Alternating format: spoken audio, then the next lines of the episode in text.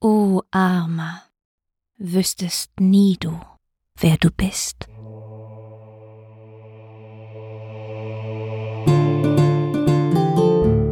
Das Chaos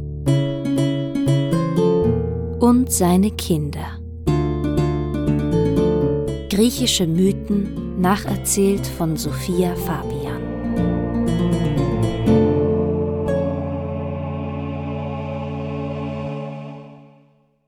Ödipus.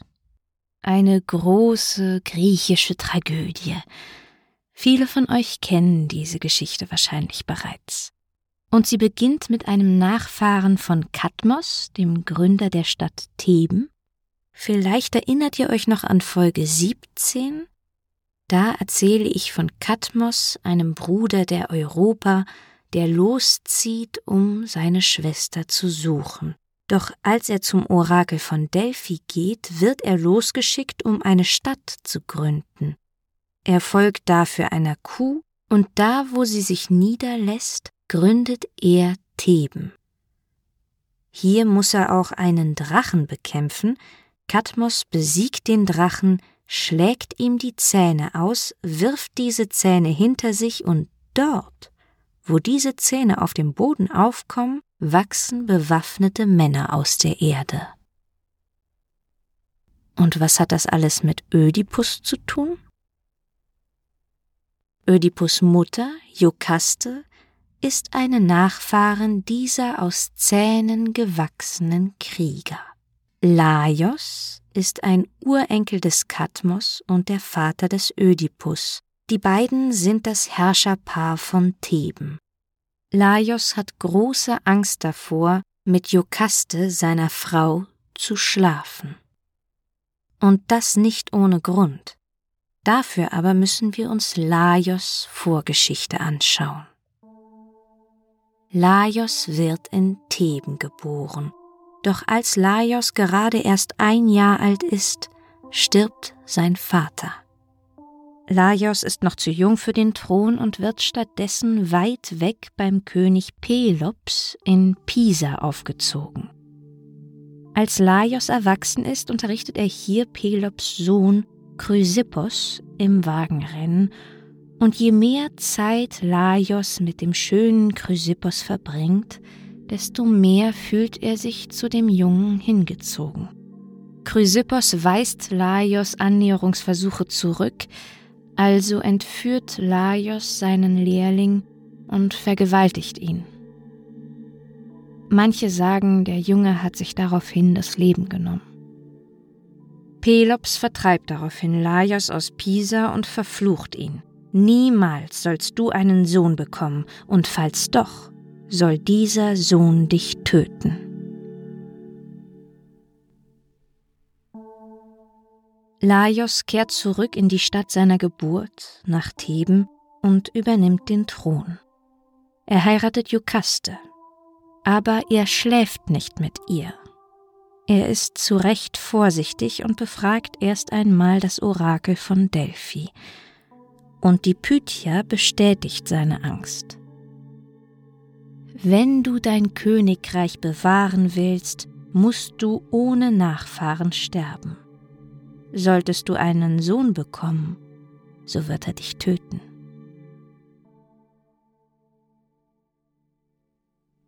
Laios versteht, dass Pelops ihn verflucht hat, also hält er sich gezwungenermaßen zurück. Er beschränkt seine körperliche Liebe auf Männer. Doch bald drängt ihn wieder seine Lust zu seiner Frau, und vielleicht drängt auch seine Frau ihn ein bisschen. Er schafft es, sich zurückzuhalten und geht aber wieder zum Orakel. Darf er jetzt? Wenn du dein Königreich bewahren willst, musst du ohne Nachfahren sterben. Solltest du einen Sohn bekommen, so wird er dich töten. Und wieder geht Laios nach Hause, und bald überkommt es ihn wieder, und er geht ein drittes Mal zum Orakel, und ein drittes Mal sagt ihm das Orakel den gleichen Spruch. Und ein nächstes Mal kann Laios sich nicht mehr zurückhalten. Eines Nachts sind Laios und Jukaste vom Wein so berauscht, dass es wie ein Sturm über sie kommt, wild, wie Wahnsinnige in der Lust, fallen Laios und Jukaste übereinander her. Als Jukastes Bauch rund wird, bekommt Laios es dann mit der Angst zu tun. Was, wenn es ein Junge ist? Sie warten ab, und das Befürchtete tritt ein. Es wird ein Junge. Drei Tage lang diskutieren Jukaste und Laios nach der Geburt. Keiner der beiden will den Jungen töten und gleichzeitig will aber auch keiner der beiden einfach dem Schicksal freien Lauf lassen, es riskieren, dass dieses Kind eines Tages Laios umbringt. Nach drei Tagen haben sie einen Entschluss gefasst. Dem Säugling werden vorsichtshalber die Füße durchstochen, wie man es sonst mit Tieren macht, damit sie nicht wegrennen. Dann übergibt man das Kind einem Diener. Er soll es an sich nehmen und im Kythera-Gebirge aussetzen, dort den wilden Tieren überlassen. So zieht der Diener los, und als er aber im Kythera-Gebirge ankommt, bringt er es nicht über sich diese winzigen Fingerchen, die armen, geschwollenen Füßlein. Er bittet einen Hirten, der hier seine Tiere weiden lässt, um Hilfe. Der Hirte nimmt das Kind an sich. Er hat eine Idee. Der Hirte dient dem König von Korinth, Polybos. Polybos und seine Frau Merope sind schon lange Zeit kinderlos und brauchen aber einen Erben für den Thron. Ihnen bringt der Hirte den Säugling. So wird der Junge als Königssohn in dem Glauben großgezogen, seine Eltern seien Polybos und Merope. Man nennt ihn Ödipus. Eines Abends, Ödipus ist mittlerweile ein junger Mann, wird ihm von einem betrunkenen Freund gesagt, dass es doch komisch sei, wie wenig der Königssohn dem König und der Königin von Korinth ähnelt. Ödipus lässt sich nichts anmerken, aber am nächsten Tag geht er zu Polybos und Merope und stellt sie zur Rede. Die beiden schaffen es nicht, ihm die Wahrheit zu sagen. Sie versuchen es ihm auszureden, er solle nicht so auf die Ausschweifungen eines Betrunkenen achten. Aber sie verneinen es auch nicht völlig, sondern finden nur Ausflüchte. Ödipus will die Wahrheit erfahren. Ein paar Tage später lässt er Pferde vor seinen Wagen spannen, macht sich auf, um die Götter zu befragen. Er geht zum Orakel von Delphi.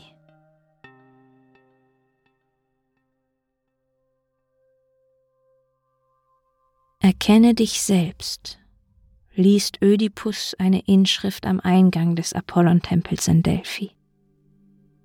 Als er eintritt, sieht er eine Frau, die auf einem dreifüßigen Schemel sitzt und Dämpfe einatmet, die aus dem Boden aufsteigen. Ödipus fragt die Pythia, wer seine Eltern sind. Anstatt aber seine Frage zu beantworten, verkündet die Pythia ihm sein tragisches Schicksal. Du wirst deinen Vater töten, deine Mutter ehelichen und Kinder mit ihr zeugen. Ödipus braucht einen Moment. Dann tut er das Einzige, was ihm übrig bleibt, wenn er seinem Schicksal entkommen will. Er flieht. Er beschließt, dass er Polybos und Merope nie wiedersehen kann. Er will seine Eltern nicht gefährden. Er will nie wieder nach Korinth zurückgehen. O Armer, wüsstest nie du, wer du bist. Ödipus spannt seine Pferde vor seinen Wagen und zieht alleine weiter. Der Weg ist mühsam und eng. Schon kurz nachdem er Delphi verlassen hat, kommt ihm an einer Weggabelung ein Wagen entgegen. Ein älterer Mann, scheinbar von sehr hohem Rang, sitzt im Wagen und ein Wagenlenker treibt zügig die Pferde an. Schon von weitem ruft ihm der fremde Wagenlenker zu, aus dem Weg zu gehen, aber Ödipus geht nicht aus dem Weg. Ödipus selbst ist von nobler Herkunft, seine Würde verbietet es ihm, sich herumkommandieren zu lassen. Als der Wagen näher kommt und Ödipus immer noch den Weg versperrt, da springt der fremde Wagenlenker auf, stürzt sich auf Ödipus. Ödipus wehrt sich und hätte den Wagenlenker überwältigt, wäre nicht der Alte, der Passagier, auch noch auf ihn losgegangen. Ödipus rammt dem Alten sein Schwert in den Leib. Der Wagenlenker schafft es zu fliehen. Ödipus fährt weiter. Es war Notwehr, sagt er sich. Er hat kein schlechtes Gewissen. Er zieht in alle Richtungen los, tingelt etwas verloren durchs Land. Eines Tages, Ödipus ist schon lange unterwegs, hat in unterschiedlichen Orten Halt gemacht, aber nirgends ist er lange geblieben, da nähert er sich einer Stadt. Von weitem sieht er etwas am Wegrand auf einem Felsen sitzen, nah am Abgrund, doch ruhig. Als Ödipus näher kommt, sieht er, dass es ein merkwürdiges Tier ist, das ihn hier mit funkelnden Augen erwartet. Ein Löwe. Doch dieser Löwe hat Flügel und sein Gesicht und seine Brust sind die einer Frau. Geheimnisvoll lächelt die Sphinx Ödipus an. Warte, ich will dir ein Rätsel sagen. Ödipus lässt sich darauf ein. Er weiß nicht, dass diese Sphinx die Tochter der schrecklichsten Monster von Typhon und der Echidna ist, dass sie jedem, der hier vorbeikommt, dieses Rätsel stellt und dass niemand es bisher richtig beantwortet hat.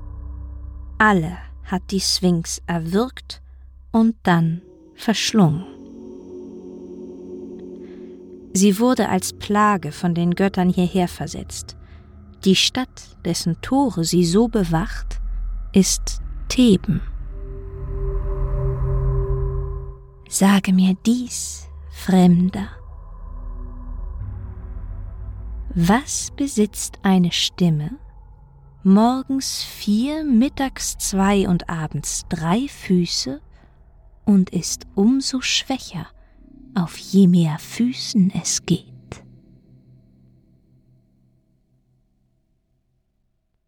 Ödipus denkt nach.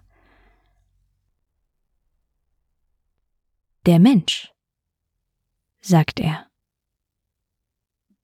Die Sphinx schweigt. Der Mensch hat eine Stimme und morgens, also am Morgen seines Lebens, krabbelt er auf allen Vieren. Dann im Mittag seines Lebens läuft er auf zwei Beinen und dann, zum Lebensabend hin, nutzt er einen Gehstock als drittes Bein.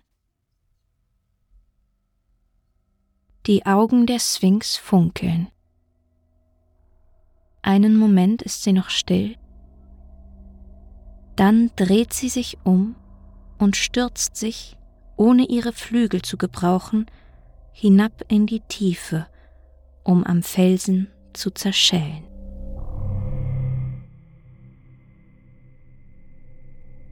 Ödipus zieht weiter und kommt durch die Tore Thebens. Die Nachricht hat sich schnell verbreitet und er wird als Retter vom jubelnden Volk empfangen.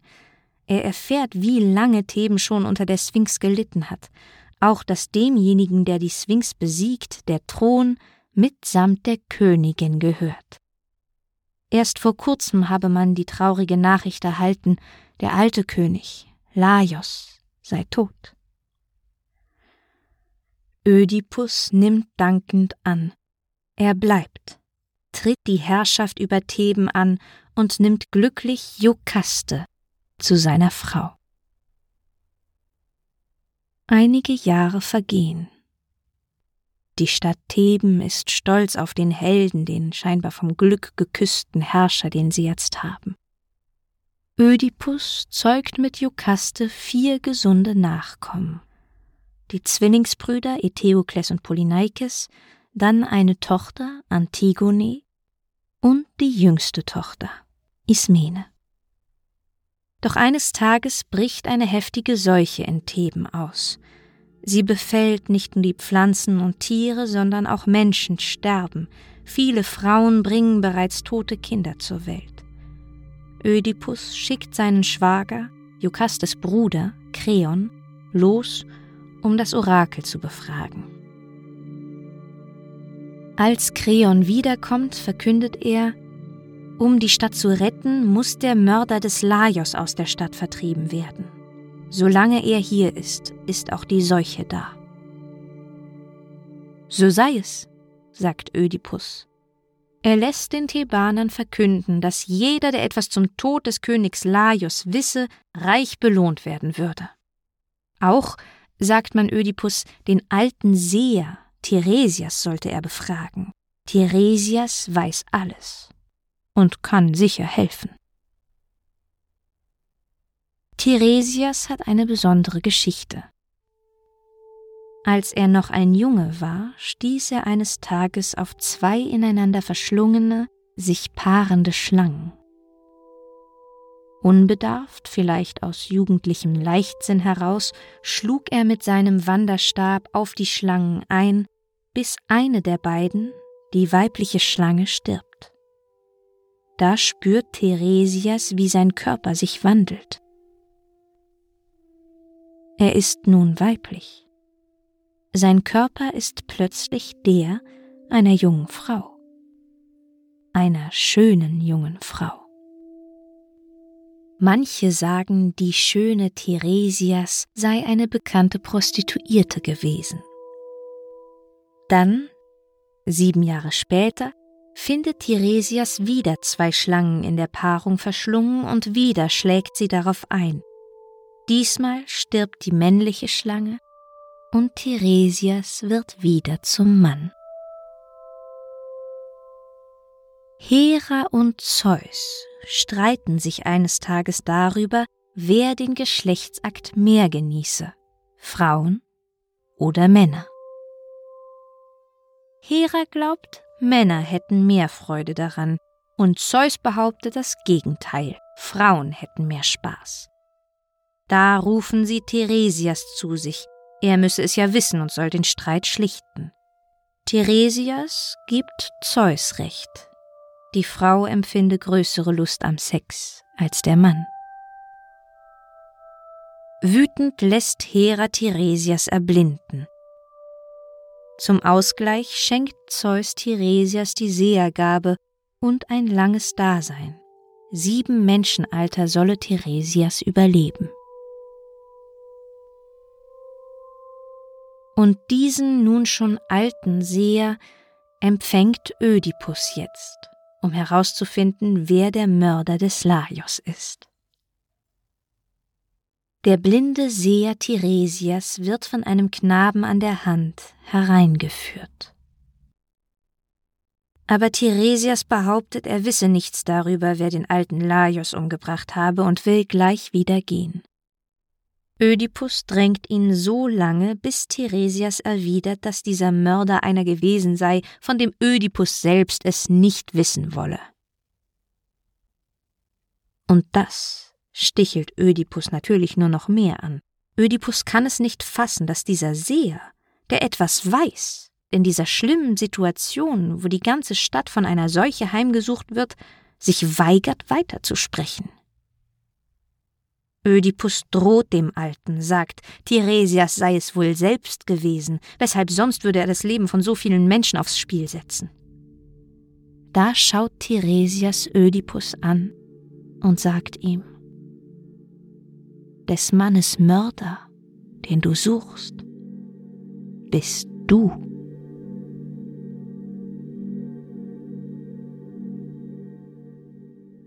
Ödipus kann die Frechheit dieses Sehers nicht fassen.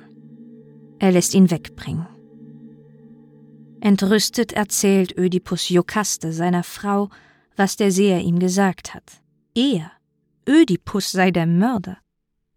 Ach, sagt Jokaste, Solchen Weissagungen darf man nicht allzu viel Ernst schenken. Schon vor langer Zeit haben Laios und ich auch einmal eine Weissagung erhalten, unser Sohn solle Laios eines Tages töten. Unser einziges Kind war nach drei Tagen tot, und wie du weißt, wurde Laios von völlig fremden Wegelagerern erschlagen. Ödipus erkundigt sich bei Jukaste, was sie noch darüber weiß. Er selbst war ja damals noch nicht da, kam ja erst etwas später nach Theben. Sie erzählt, ein Diener habe damals berichtet, dass Wegelagerer den König an einer Gabelung auf dem Weg nach Delphi überfallen hätten. Delphi? sagst du? Ödipus horcht auf. Er erinnert sich an die zwei Männer, denen er vor Jahren auf dem Weg bei Delphi begegnet war. Ja, Wann genau war das damals? Kurz bevor du, Ödipus, nach Theben gekommen bist. Wie sah Laios aus? Schon etwas ergraut, von Größe und Zügen dir, mein Ödipus, nicht unähnlich. Jokaste bemerkt, wie Ödipus mit jeder Antwort verwirrter scheint und drängt ihn ihr zu sagen, was er denke. Ödipus stellt stattdessen weiter Fragen. Du hast von mehreren Wegelagerern gesprochen. Das waren sicher mehrere, nicht wahr? Ich denke schon. Wir müssten den Diener, der damals alles bezeugt hat, befragen. Ja, ja, und zwar sofort. Jukaste ist verwirrt. Was ist mit Ödipus? Erst will er nicht sagen, was ihn so aufwühlt, aber Jukaste lässt nicht locker, bis er ihr alles erzählt. Wie er damals durch die Worte eines Betrunkenen in Korinth Zweifel an seiner Herkunft bekommen hatte, dann den schlimmen Orakelspruch in Delphi, er würde seinen Vater töten und seine Mutter heiraten und Kinder mit ihr zeugen, dass er daraufhin natürlich alles stehen und liegen gelassen habe, nie mehr nach Korinth zu seinen Eltern Polybos und Merope wollte, um sie und sich zu schützen. So sei er losgezogen und bei Delphi in einen Streit geraten und habe einen Mann getötet. Der Ort des Mordes, die Zeit, der Ermordete selbst, alles ist deiner Beschreibung sehr ähnlich. Wenn dein Diener bezeugt, dass es nur ein Einzelner war und nicht mehrere Wegelagerer, dann bin ich mir sicher. Ich war es. Dann hat der Seher nicht gelogen. Das hieße, ich, der Mörder. Stell dir das vor, schlafe im Bett des Ermordeten, mit der Frau des Ermordeten. Ich wäre des Lebens nicht würdig. Jukaste beschwichtigt ihn, er solle nicht voreilig solche drastischen Schlüsse ziehen. Sie sollten sich lieber erst einmal die Aussage des Dieners anhören. Da unterbricht sie plötzlich ein alter Mann, ein Bote aus Korinth. Er bringt Neuigkeiten. Polybos, der König, ist gestorben. Ödipus wird für den Herrschaftsantritt nach Korinth gerufen. Ödipus ist einerseits geschockt, andererseits kann er seine Erleichterung kaum verbergen. Jukaste spricht aus, was er denkt. Siehst du, Ödipus, man darf Weissagungen keinen Glauben schenken. Dein Vater ist eines natürlichen Todes gestorben, du hast nichts damit zu tun, du kannst kein Vatermörder sein, wie das Orakel es geweissagt hat. Ja, Ödipus ist erleichtert, sagt aber zu Jokaste, dass er Merope, seine Mutter, weiterhin fürchten und nicht gleich nach Korinth gehen wird. Wen fürchtet ihr? Fragt der alte Bote unvermittelt. Ödipus schaut den Boten an und sagt Merope, meine Mutter. Aber Merope ist nicht eure Mutter und der Bote erzählt, wie er höchstpersönlich damals Ödipus noch als Säugling nach Korinth gebracht hat. Ein Diener des Hauses hier in Theben habe ihm damals das Kind übergeben, ein Kind mit durchbohrten Fersen, ganz schrecklich. Jetzt wird auch Jokaste mulmig. Sie versucht Ödipus davon abzubringen, weiter zu forschen. Aber nun will Ödipus alles wissen. Und alles kommt ans Licht. Jokaste stürzt aus dem Saal. Ödipus hört sich alles an, dann geht er Jokaste nach. Er weiß jetzt, dass sie seine Mutter ist. Er findet sie tot. Sie hat sich erhängt. Ödipus zieht eine Nadel aus Jokastes Gewand und sticht sich damit so lange in die eigenen Augen, bis Blut über seine Wangen fließt.